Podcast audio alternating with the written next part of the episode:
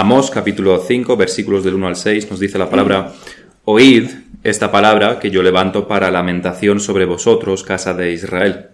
Cayó la Virgen de Israel, y no podrá levantarse ya más. Fue dejada sobre su tierra, no hay quien la levante.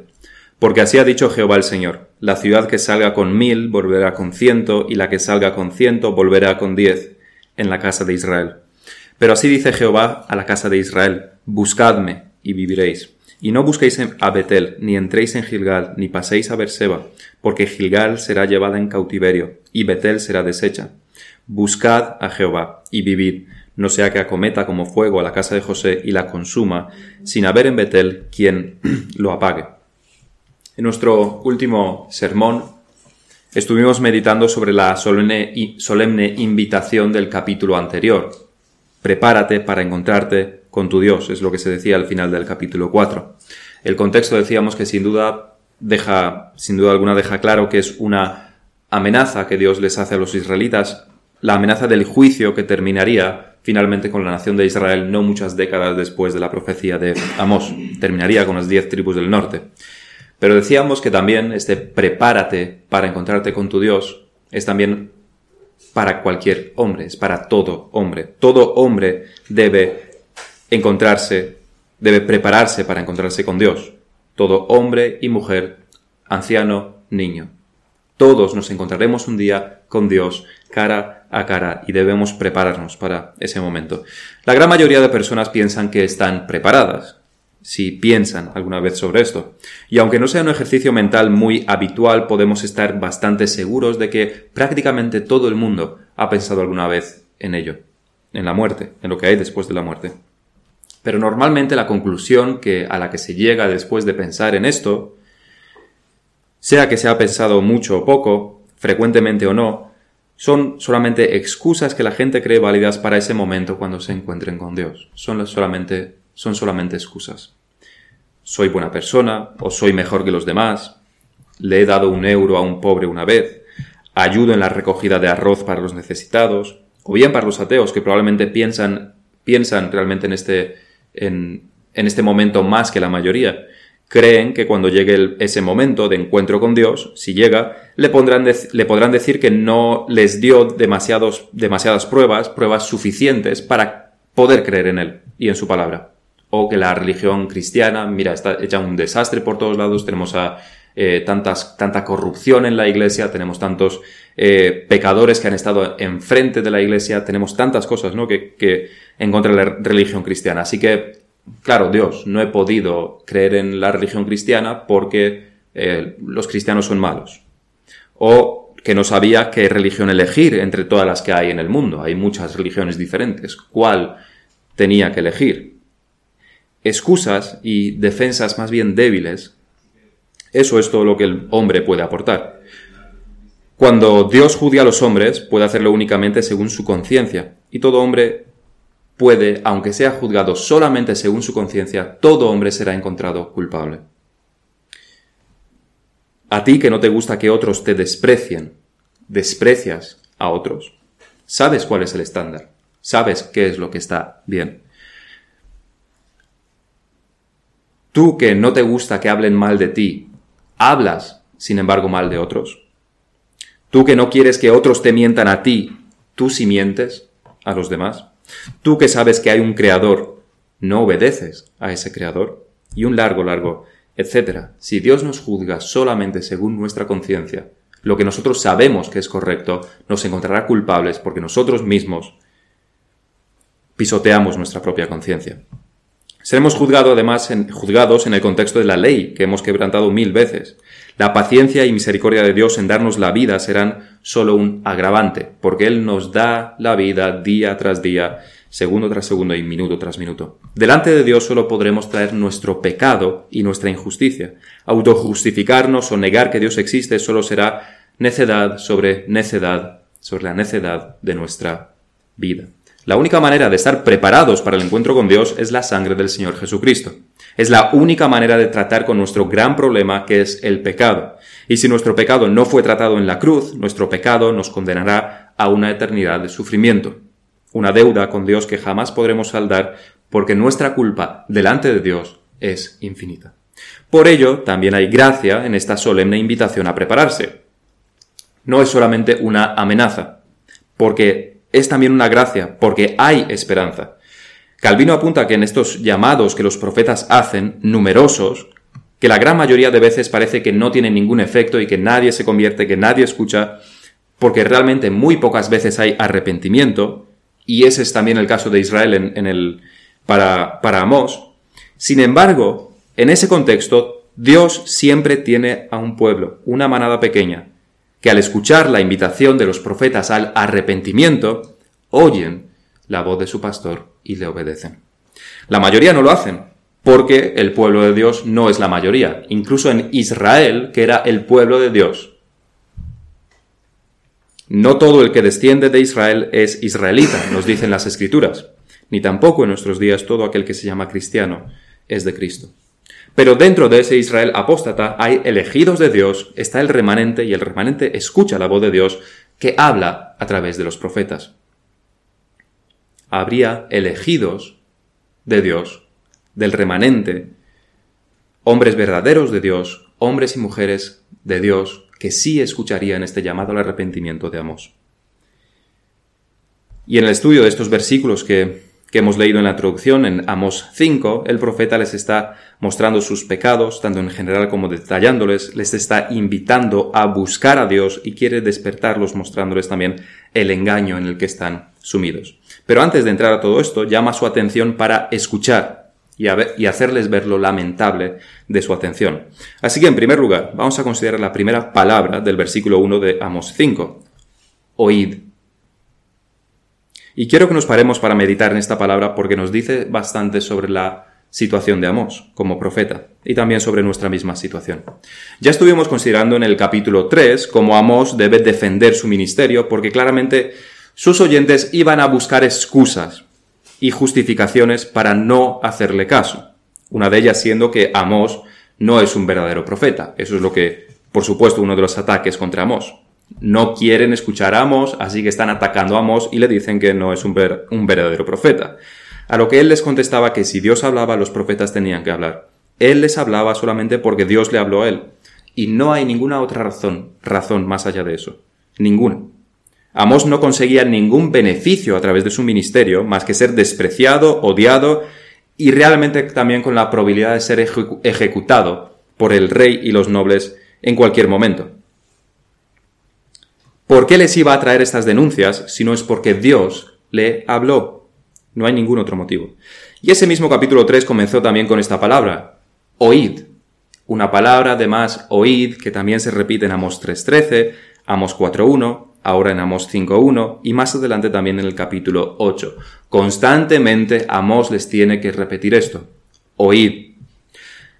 Está continuamente llamando su atención. Y no es porque esté hablando a una sociedad cuya capacidad de atención no llega a los 30 segundos, entrenados de esta manera por las redes sociales y por tanto tiene que estar constantemente luchando para que vuelvan a escuchar después de hacer un poco de scroll en Instagram de nuevo. Eso puede ser necesario en nuestros días, pero no era esa la razón entonces. Esas distracciones, ese hacer scroll en las redes sociales, ese, esa atención más bien limitada que tenemos y que es cada vez más limitada en nuestros días.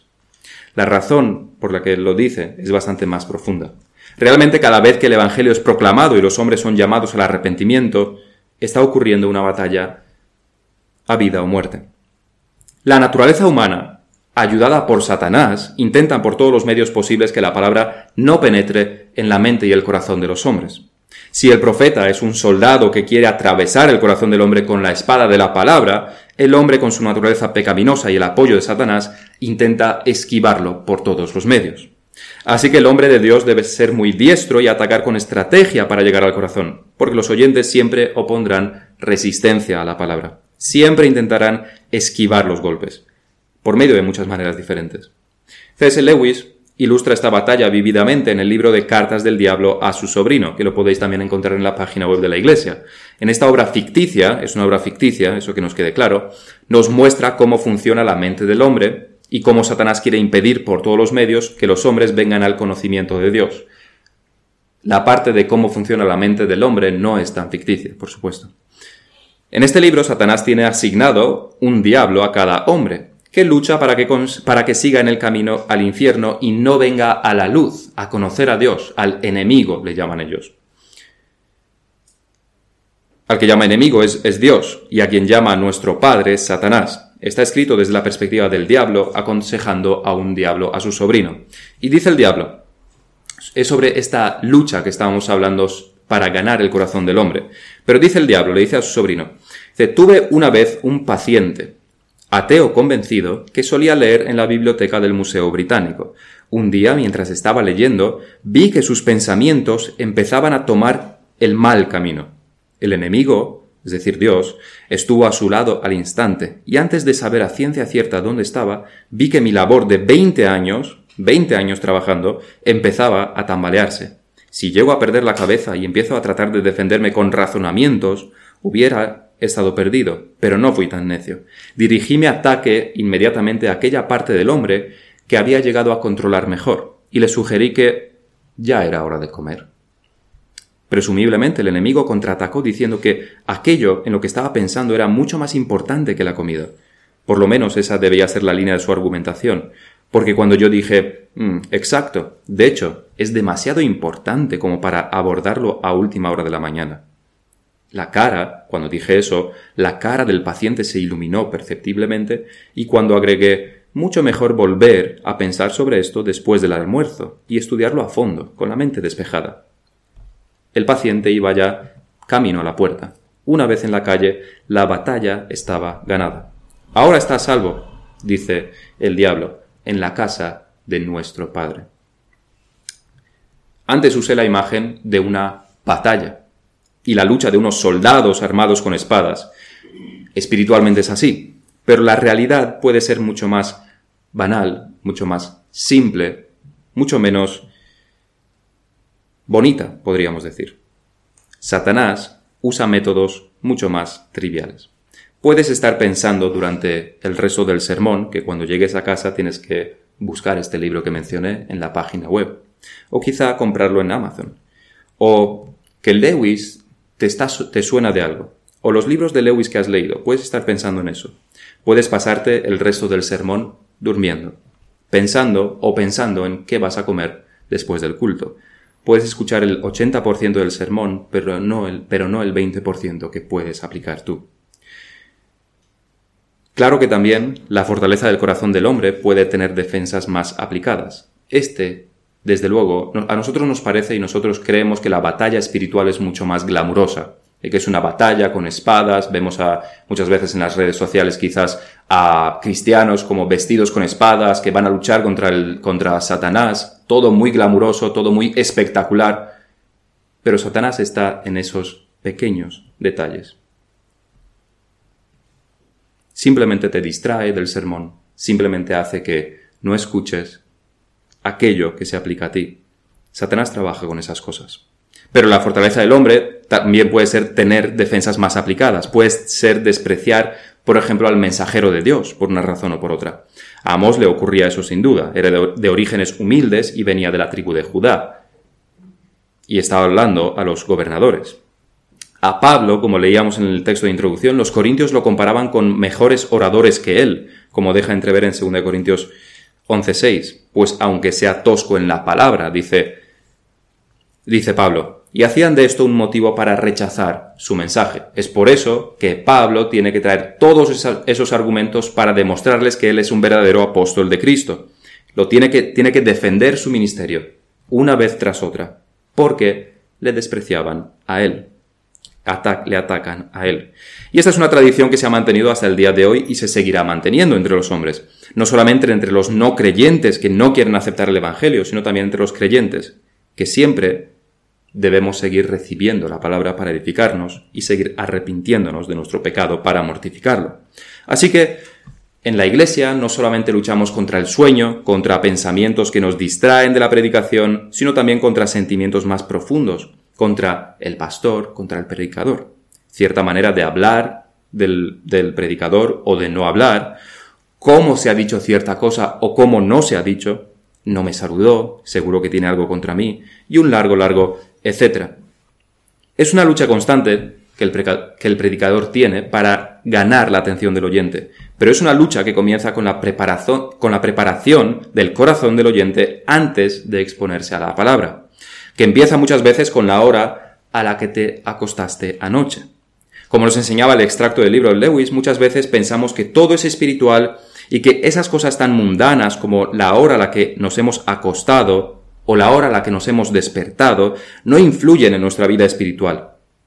¿verdad? La lucha espiritual debe ser algo mucho más glamuroso, debe ser algo mucho más espectacular.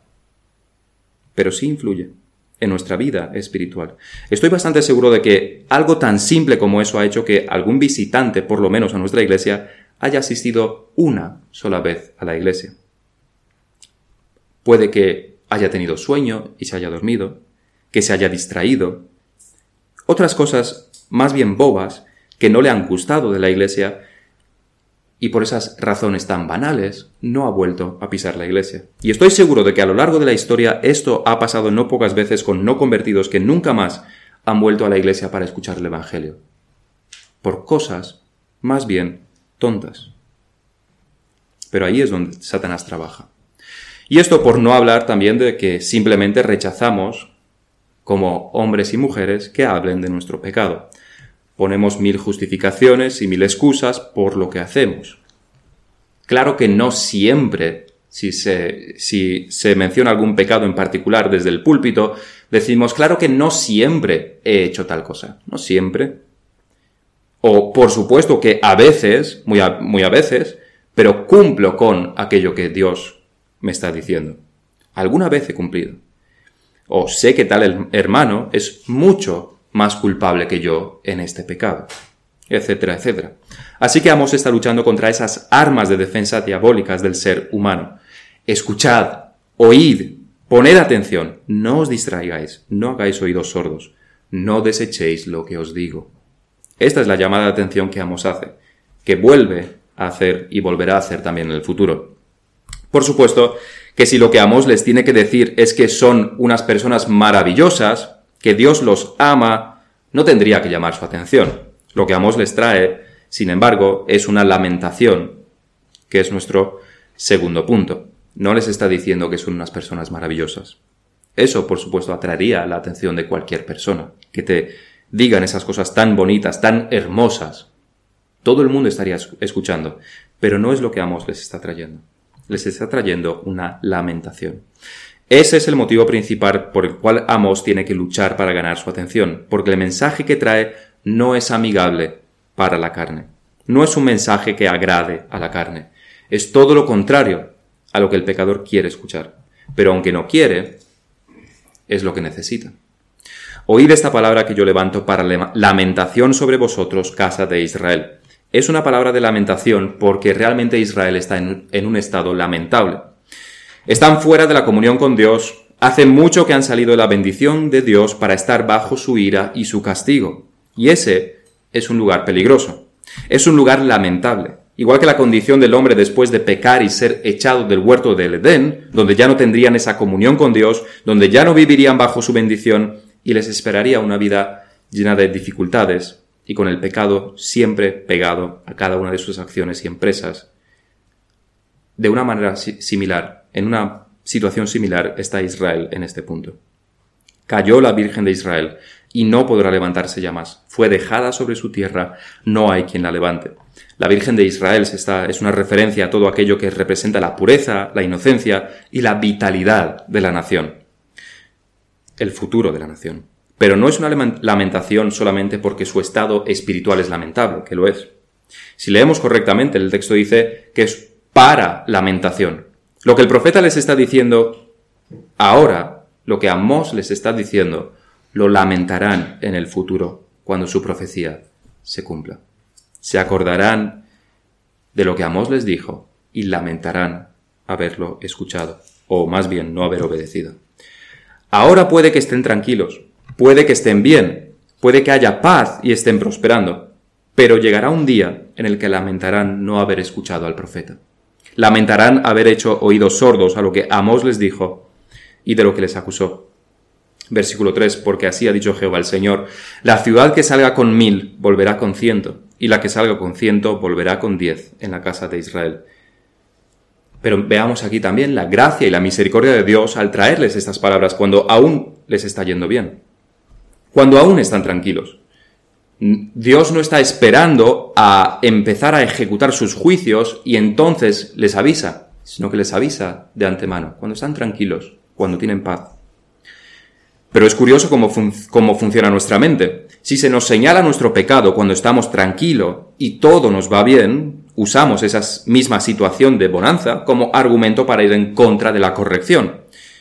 Decimos, no puedo estar pecando contra el Señor en tal asunto porque todo, todo me está yendo bien. Pero ¿no es ese el mejor momento para arrepentirse? ¿De verdad consideramos que es una mejor opción esperar a que vengan los juicios de Dios para reconocer entonces nuestros pecados? Claro que racionalmente no creemos que esa sea una buena opción, y ese es el engaño del pecado del que debemos escapar. Debemos recordar siempre las palabras de Pablo, si pues nos examinásemos a nosotros mismos, no seríamos juzgados. Eso lo dice en el contexto de la, de la mesa del Señor. Pero Israel no se está juzgando a sí mismo, y por tanto será condenado. Solo una pequeña parte de ellos sobrevivirían a la invasión por, parte de Asiria, y los que sobrevivirían no lo harían en buenas condiciones, sino más bien como esclavos. Pero, una vez más, y es un gran pero, pese a los pecados de Israel que se han extendido a lo largo de dos siglos, Dios sigue dándoles una oportunidad de arrepentimiento, una oportunidad de que las palabras de Amos se conviertan en una bendición para ellos y no en una maldición. Que sus palabras sean el inicio de un camino hacia la restauración de su relación con Dios, de volver a ponerse bajo la guía de Dios, bajo su ley. Versículo 4. Pero, así dice Jehová a la casa de Israel, buscadme y viviréis. Pero, un gran pero. Este es nuestro tercer punto. Busca a Dios. En las escrituras tenemos unos pocos ejemplos de hombres que buscaron a Dios con sinceridad. Tenemos, por ejemplo, al rey Ucías de Judá, que con 16 años subió al trono y se nos dice en el segundo libro de, Crónicas, capítulo 26, que Ucías persistió en buscar a Dios en los días de Zacarías, entendido en visiones de Dios, y en estos días que buscó a Jehová, él le prosperó. Pero más impactante todavía y más conocido es el ejemplo de Josías, el gran reformador de Judá, que subió al trono a los ocho años y a los dieciséis años, que es probablemente cuando empezó a reinar de facto, de verdad, se dice que Josías comenzó a buscar al Dios de David su padre, y a los doce años comenzó a limpiar a Judá y a Jerusalén de los lugares altos, imágenes de acera, esculturas e imágenes fundidas. ¿Qué significa buscar a Dios? La vida de Josías lo representa bastante bien desde su posición como rey. Para él, buscar a Dios significó destruir por completo la idolatría de Judá con un celo similar al de nuestro Señor Jesús cuando limpió el templo. Cuando limpió del templo a los cambistas. Y los discípulos recordaron el Salmo 69, el celo de tu casa me consume. Y sigue el texto de el texto segundo, del segundo libro de Crónicas 26 sobre Josías. Derribaron delante de él los altares de los Baales e hizo pedazos las imágenes del sol que estaban puestas encima, despedazó también las imágenes de acera, las esculturas y las estatuas fundidas, y las desmenuzó, y esparció el polvo sobre los sepulcros de los que habían, les habían ofrecido sacrificios. Quemó además los huesos de los sacerdotes sobre sus altares, y limpió a Judá y a Jerusalén. Lo mismo hizo en las ciudades de Manasés, Efraín, Simeón y hasta Neftalí, y los lugares asolados alrededor. Y cuando hubo derribado los altares y las imágenes de acera, y quebrado y desmenuzado las esculturas, y destruido todos los ídolos por toda la tierra de Israel, volvió a Jerusalén. Buscar a Dios, nos enseña este ejemplo de Josías, no significa tener una experiencia religiosa o algún sentimiento bonito tras un poco de meditación no significa estar sentado y entonces de forma mística llegar a alguna revelación sobre quién es Dios. Todo lo contrario, buscar a Dios significa hacer la voluntad de Dios, significa obedecer a Dios, tener un celo por agradar a Dios andando en su ley. Pero ¿por qué lo que vemos en la Biblia sobre buscar a Dios difiere tanto de lo que normalmente entendemos por buscar a Dios?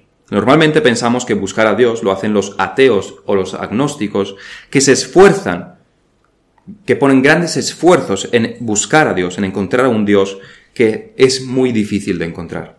Y nosotros nos creemos esa mentira. Nos creemos que Dios es difícil de encontrar, como si estuviera jugando al escondite con los hombres.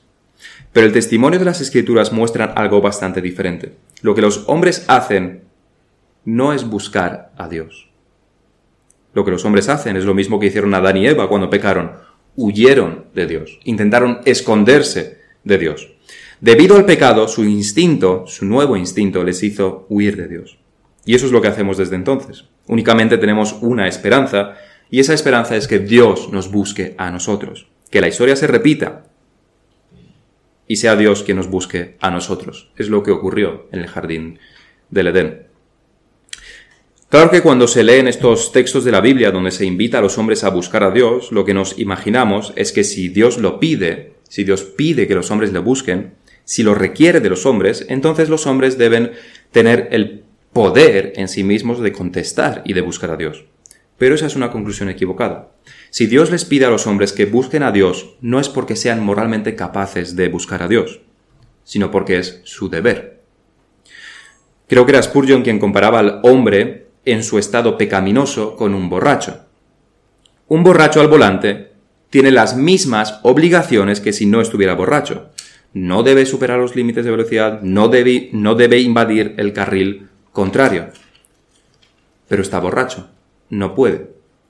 Y porque no tiene la capacidad, por eso la ley, en su caso, no se aplica en ningún caso. Ese es el estado del hombre, incapacitado moralmente para obedecer a Dios. No quiere, y no puede cambiar ese no quiere. Está muerto hacia Dios, espiritualmente. ¿Qué es lo que nos enseñan las escrituras sobre este buscar a Dios? Que no hay quien entienda, que no hay quien busque a Dios. Nos lo dice Pablo en Romanos 3 y está citando de los Salmos. No hay quien busque a Dios. El mismo Pablo es quien en el Areópago les dice a los atenienses, que de una sangre Dios ha hecho todo el linaje de los hombres, para que busquen a Dios, si en alguna manera palpando pueden hallarle, aunque ciertamente no está lejos de cada uno de nosotros.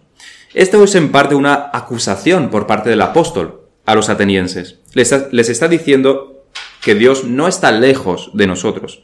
Y sin embargo los griegos, con todo su conocimiento, con, toda esa inteligencia que ellos tenían, con su filosofía puntera, la más avanzada del mundo, a lo máximo que han llegado a tener es una estatua en la que pone el Dios no conocido. No conocen a Dios, pero si palpando incluso, les dice Pablo, como un ciego, puedes encontrarlo. Dios no está lejos. Dios está, no está lejos de cada uno de nosotros. Si no lo encuentras, es porque no estás buscando. La invitación está ahí. Busca a Dios. Es el mandato. Pero ¿cuántos buscan a Dios? ¿Se arrepintió Israel de sus pecados cuando Amós les dijo que buscaran a Dios?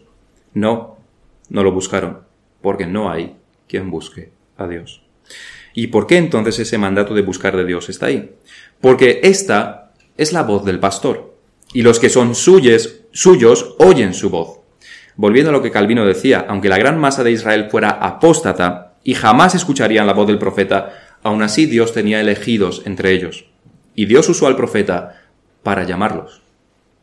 Del mismo modo podemos también llamar hoy al arrepentimiento a los hombres, llamarlos a buscar a Dios y saber que solamente el que Dios ha regenerado realmente escuchará esto. Solamente sus, ovejas oirán su voz.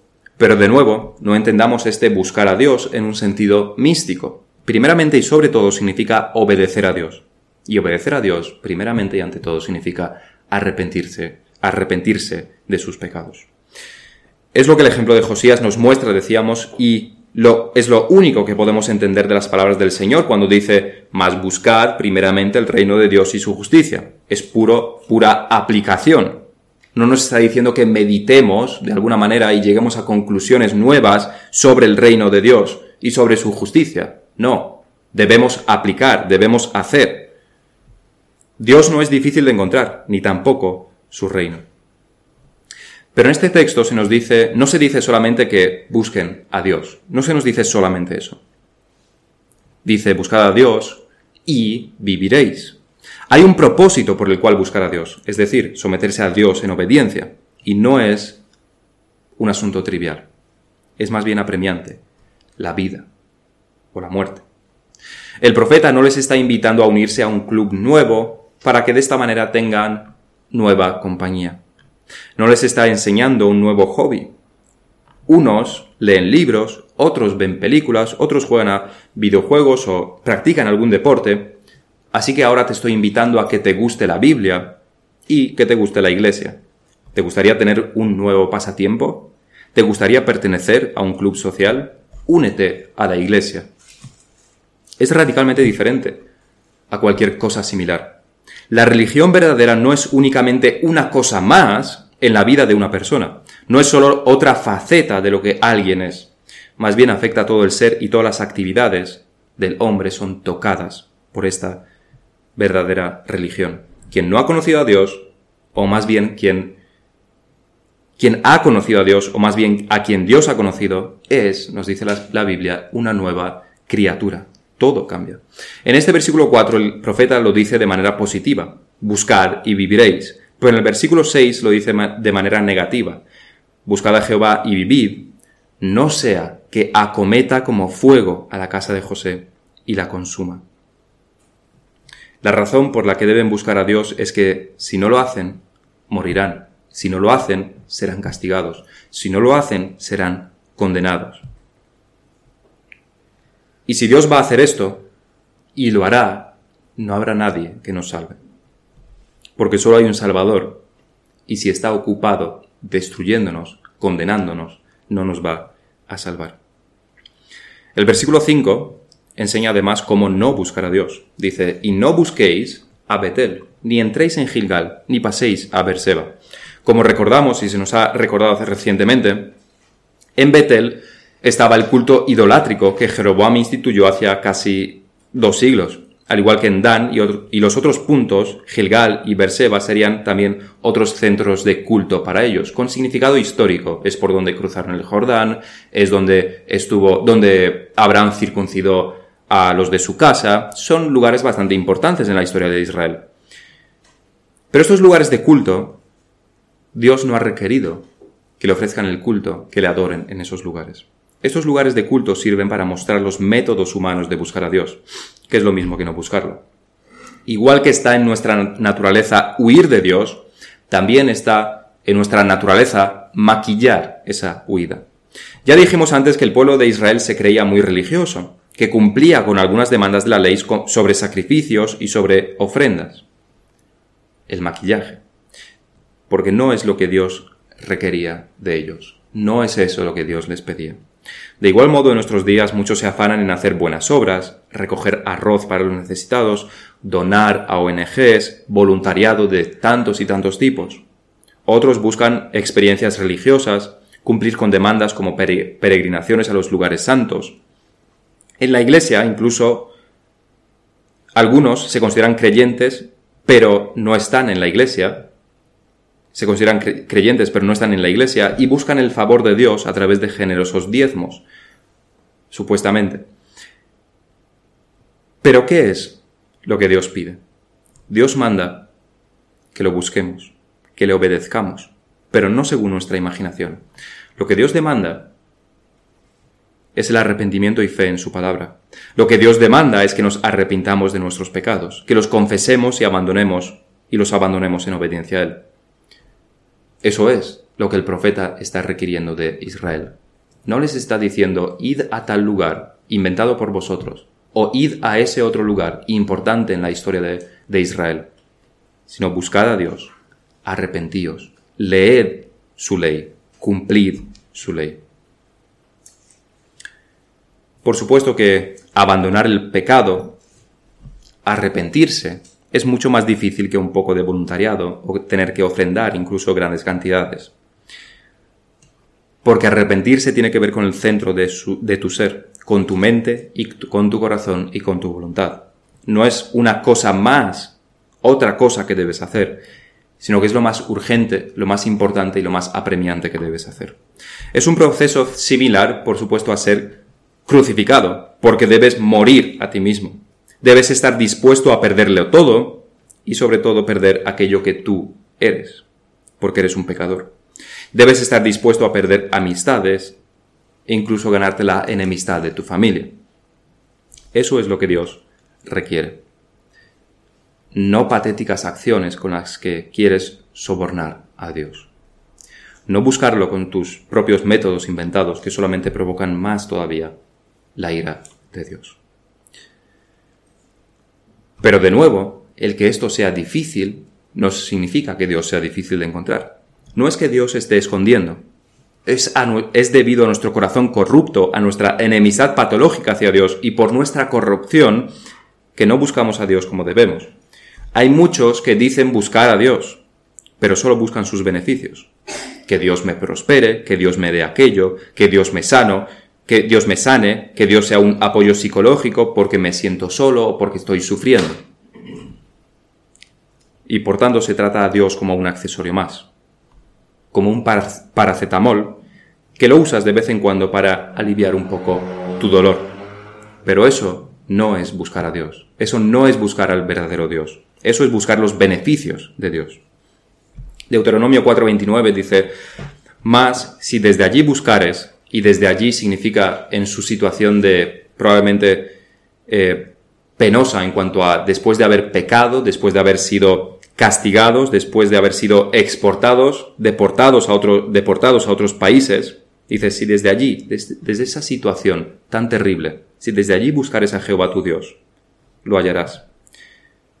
Pero, también nos dice, si lo buscares, si lo buscares de todo tu corazón y de toda Es por ello que Amos repite dos veces la misma frase, versículo 4 y versículo 6, buscad a Dios y viviréis. Podríamos pensar que si Dios es tan estricto, tan estricto con sus requerimientos, entonces es imposible agradarlo y debemos tirar la toalla. Pero ahí es donde debemos aferrarnos a esta promesa que el profeta hace. Y viviréis, y viviréis. Buscad a Dios y viviréis. Dios no miente, Dios cumple su promesa. Calvino escribió, los hombres los hombres no pueden ser llevados al arrepentimiento a menos que crean que Dios les será propicio, pues todos los que piensan que es implacable, que nunca le pueden agradar, huyen de él continuamente. Y es lo que se nos enseña también en Hebreos 11:6. Pero sin fe es imposible agradar a Dios porque es necesario que el que se acerca a Dios crea que le hay y que es galardonador de los que le buscan. Esa es la fe. Confiar en la palabra de Dios. Y Dios dice, busca, búscame y vivirás. Para concluir, una aplicación para los que conocemos a Dios. Como nos enseña el ejemplo de Josías, buscar a Dios significa buscar hacer su voluntad, buscar con celo aplicar la palabra de Dios a toda nuestra vida, reformar nuestras vidas, renovar nuestras mentes. No hay ni un solo aspecto de nuestro ser y de, nuestros, de nuestras acciones y de nuestras responsabilidades que no deba ser afectado por el conocimiento de Dios y por el arrepentimiento. Ningún aspecto. Por tanto, es nuestro deber como creyentes buscar a Dios todos los días, en todas las áreas de nuestra vida. Nunca olvidemos que el asistir a la iglesia es en cierta manera como una parada en boxes es más que eso, porque la adoración, por supuesto, es la que Dios requiere en su día, es más que eso. Es la adoración a Dios. Pero desde el punto de vista de la de vivir una vida agradable a Dios, el culto dominical es la parada en boxes. Queremos dejar los neumáticos usados atrás por medio del arrepentimiento y queremos llenar nuestro tanque para tener nuevas fuerzas. Pero esto con el único propósito de poder continuar la carrera. Porque la carrera la lucha, el verdadero arrepentimiento está fuera. Donde agradamos a Dios es fuera, también fuera de estas cuatro paredes. Ahí es donde también agradamos a Dios. Que Dios nos ayude a buscar a Dios de todo nuestro corazón, como Josías, y que lo hagamos con un corazón sincero, para lo cual, sin duda alguna, necesitamos la ayuda del Espíritu Santo. Vamos a terminar en oración. Padre nuestro que estás en los cielos, te damos las gracias por tu palabra. Te damos las gracias porque El mensaje del profeta Amós también es para nosotros, porque por medio de él tú llamas a tú llamaste a tu pueblo entonces y dejaste sin ninguna excusa a aquellos que no escucharon. Pero también en nuestros días tú nos llamas a nosotros, a tu pueblo, para que te busquemos a ti, para que nos arrepintamos de nuestros pecados y para que hagamos tu voluntad en todas las áreas de nuestra vida. Queremos pedirte que tú nos ayudes a que podamos cumplir con, esto, a que tengamos ese mismo celo de Josías, para que queramos aplicar y te pidamos ayuda a ti para poder aplicar todos los principios, toda, toda tu ley, todo aquello que tú requieres de nosotros en, todo en todas las áreas de nuestra vida. Ayúdanos, te pedimos, a no poner excusas como los paganos, a no poner excusas como los no creyentes, para no hacer tu voluntad. Ayúdanos a que la fe, el arrepentimiento, afecte a todas las áreas de nuestra vida, a que renovemos nuestra mente y de esta manera renovemos nuestra manera de pensar sobre todas las cosas y de esta manera podamos ser estas nuevas criaturas que tú nos hiciste en la regeneración. Te pedimos estas cosas en el nombre del Señor Jesucristo. Amén. Amén.